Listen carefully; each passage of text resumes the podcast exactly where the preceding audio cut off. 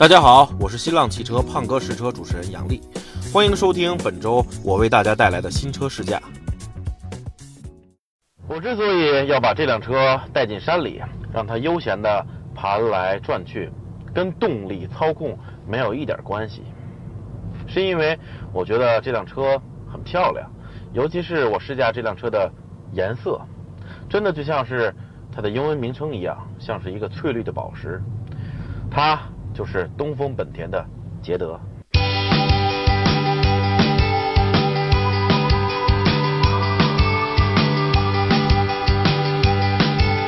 实际上，在国外的本田车谱当中，你是找不到捷德这款车的。它是东风本田专门为中国市场打造的。先不说别的，你觉得它漂亮吗？我觉得很漂亮。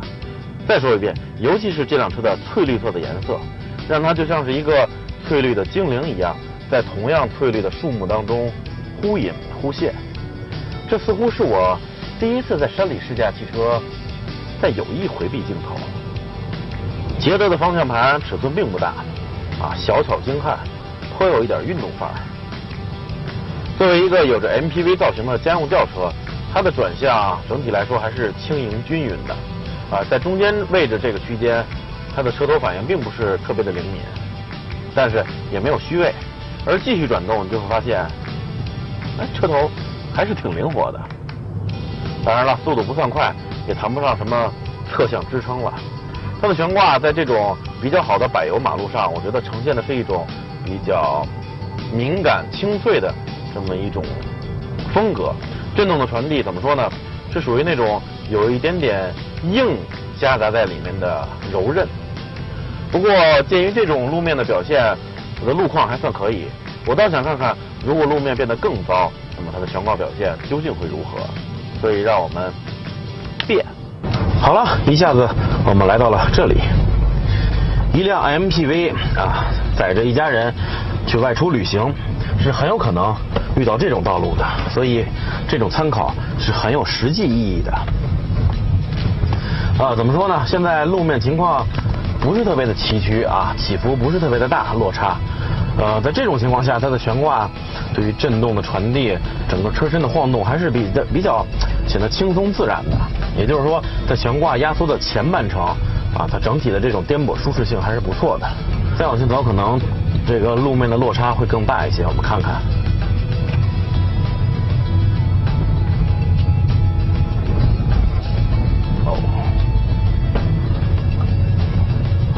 有一个比较，我们看一下啊，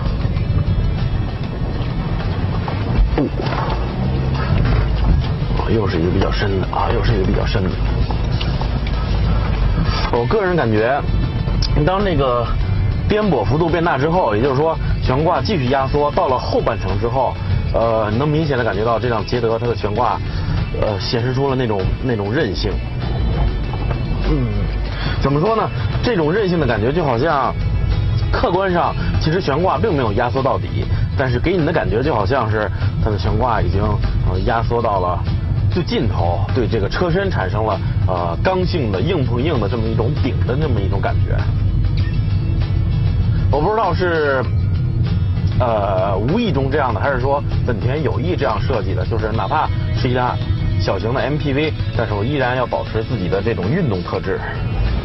哦，你看，好了，我们最后驶上了一个林间小路，啊，这里都是细碎的石子啊，颠簸幅度没有刚才这么大了，呃，整体的这个底盘的静音情况，我觉得还是不错的。刚才你们也当然也听到了，有一些小坑什么的，你看悬挂弹跳起来，呃，传回到车厢内的声音还是有些明显的。但是只要不是这个。呃，颠簸幅度特别大，它在土路上，即便是这样的小的细石子道路上，呃，悬挂、轮胎、底盘的静音还都是挺好的。所以这辆车，你尽管可以载着一家老小放心的出去玩，只是在呃颠簸幅度稍微大的时候，做一些适当的必要的操作就可以了，尤其是后排坐着老人的时候。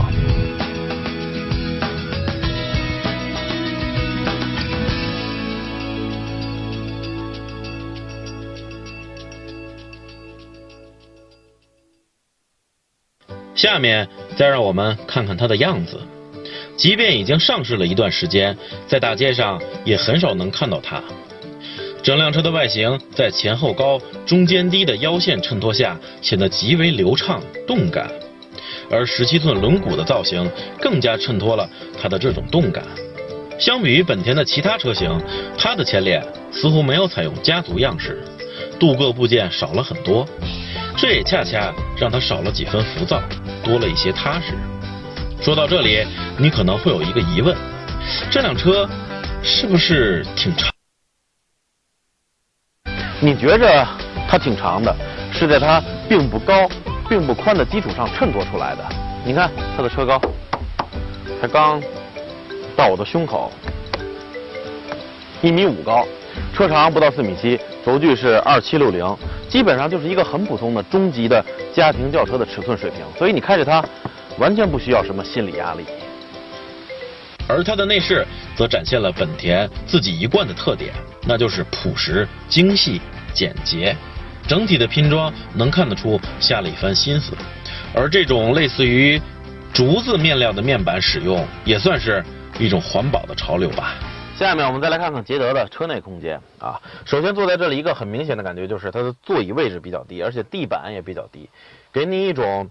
好像坐在地上开车的感觉，就好像是贴地，啊，不是贴地飞行了，是贴地驾驶啊，一种半躺着的这种驾驶的坐姿啊，所以也就无形中造就了它的头部空间比较宽敞。纵向方面我还是挺满意的，但是横向，呃，因为它的车宽并不宽，一米七多一些，如果前排坐两个成年男子的话，可能会显得稍微这个横向方面有些局促。再来看看储物空间啊，基本上在这个中控台上，你随手。能够摸到的位置都有一些比较方便的储物槽，还是不错的。只是这个车门上的放水瓶的地方，我觉得比较小气了。就前面这一块，后面完全没有开发呀。我刚才说，呃，前排横向方面，如果坐两个成年男子，稍微有点局促。同样的情况也出现在第二排，我们来看一下。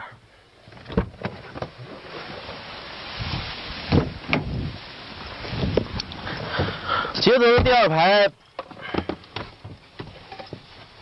捷德的第二排本身是好意的，在侧面给你加上这个扶手啊，呃，但有的时候相对于你个人来说，你自己坐的来说，可能会呃影响一些身体的横向移动。呃，如果你身边坐着一位你并不想特别挨着很近的人，怎么办呢？比如说这位仁兄，那么他的座椅下面有一个拉手，你拉的话可以通过斜的轨道。啊，往前往你的左前方，当然右边的椅子就是右前方，这么滑过去，无形中两个椅子就拉开距离了。当然腿部空间也受到了一些影响，因为刚才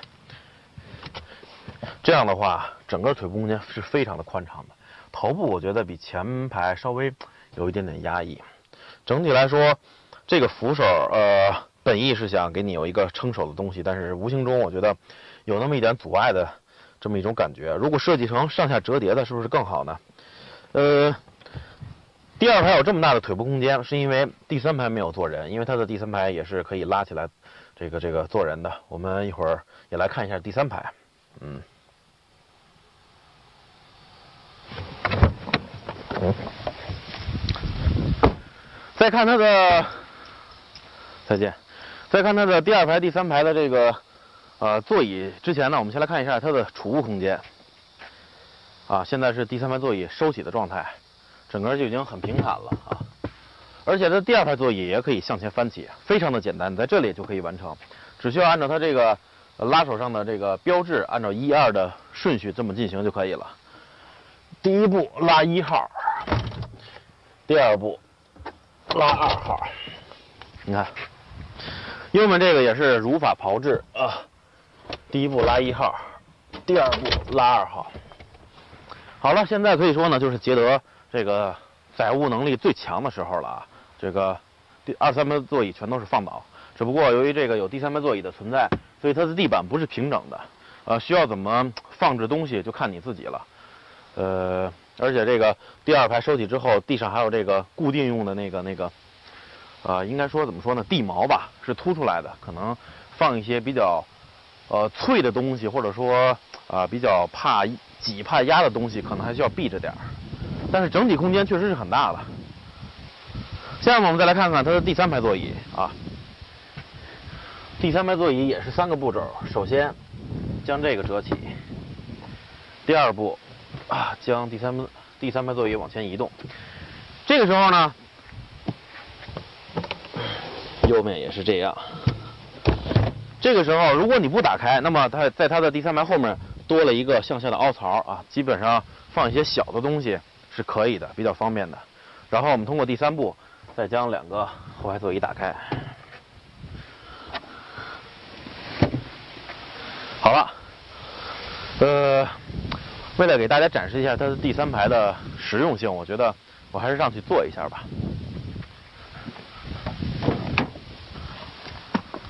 哎呦，哦，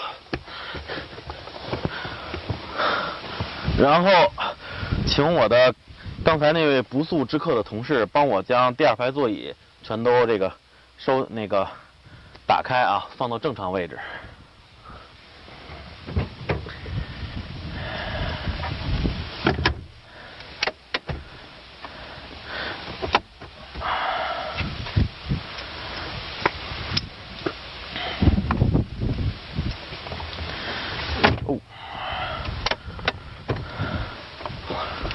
好，现在正常位置吗？这人好像啊，这啊这是最最后面的位置啊，呃，让我们这个同事把这个后面的机器拿下来啊。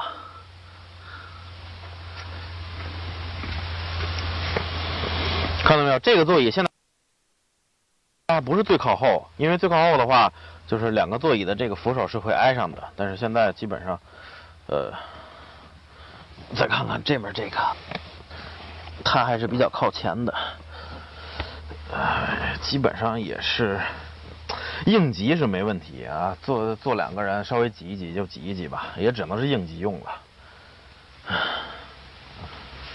所以你们也看到了，捷德的第三排。呃，它的座椅比较窄，比较单薄，这个也就是坐一些小孩啊，最好还有安全座椅。坐大人的话，只是短途短时间了。嗯，好了，这就是它的第二排、第三排的整体情况。可以放我出去了吗？求你了。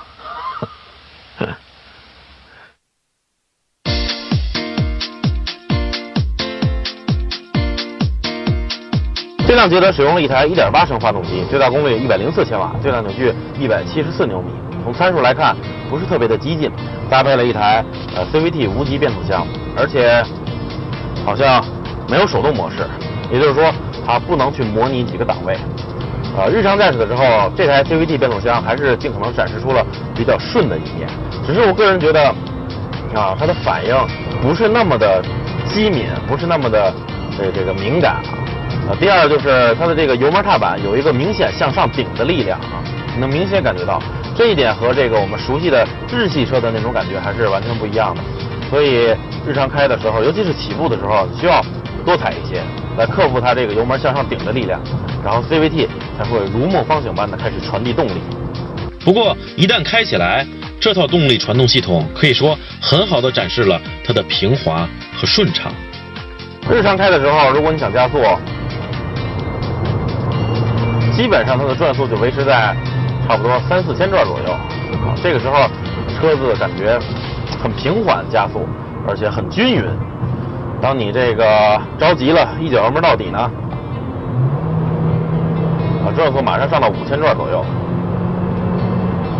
然后 CVT 会略微有那么一点点迟疑，然后才会改变相应的传动比。1.8升发动机也会发出比较明显的咆哮声。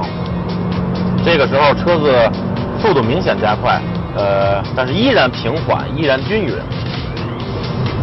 而且刚才那两种开法，我觉得无论是日常的均匀开还是急加速开，你都能明显感觉到这辆车并不是让你拿来这么着急去豁的。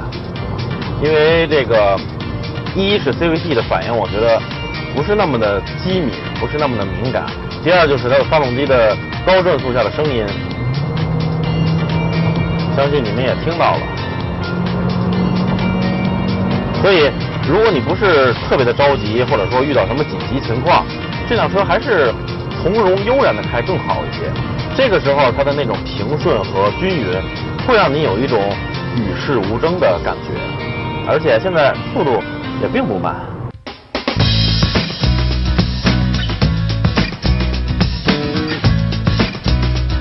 它的悬挂在这种啊、公路上表现出来略微有一点点生硬的感觉啊，就是一般路面上一些轻微的凹凸都会比较直接的、比较清晰的传递到车内，而且这个呃传动很干脆，传递的震动传递很干脆，所以在公路上开，呃，如果只是对司机而言的话，算是比较有驾驶的感觉，但是这种比较敏感的震动传递可能会让这个车上的乘客感觉不是那么的舒服。只是略微有一点点点影响。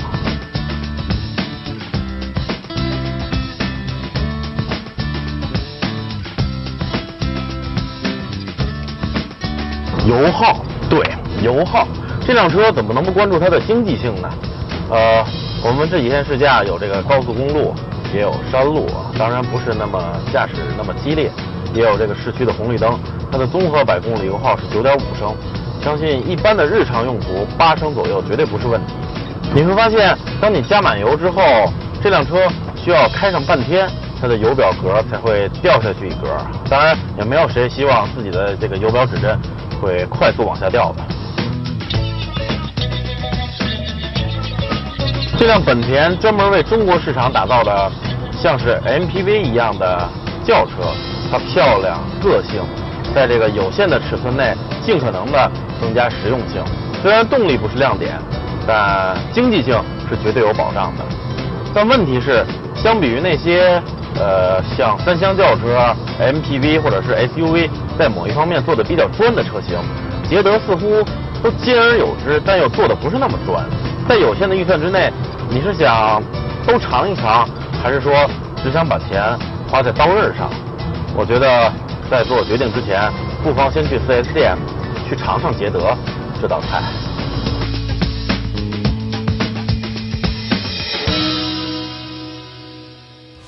感谢大家的收听。如果大家对这款车感兴趣，欢迎下载我试试 APP 预约试驾。同时，您也可以登录新浪汽车观看胖哥试车的视频节目。我们下期见。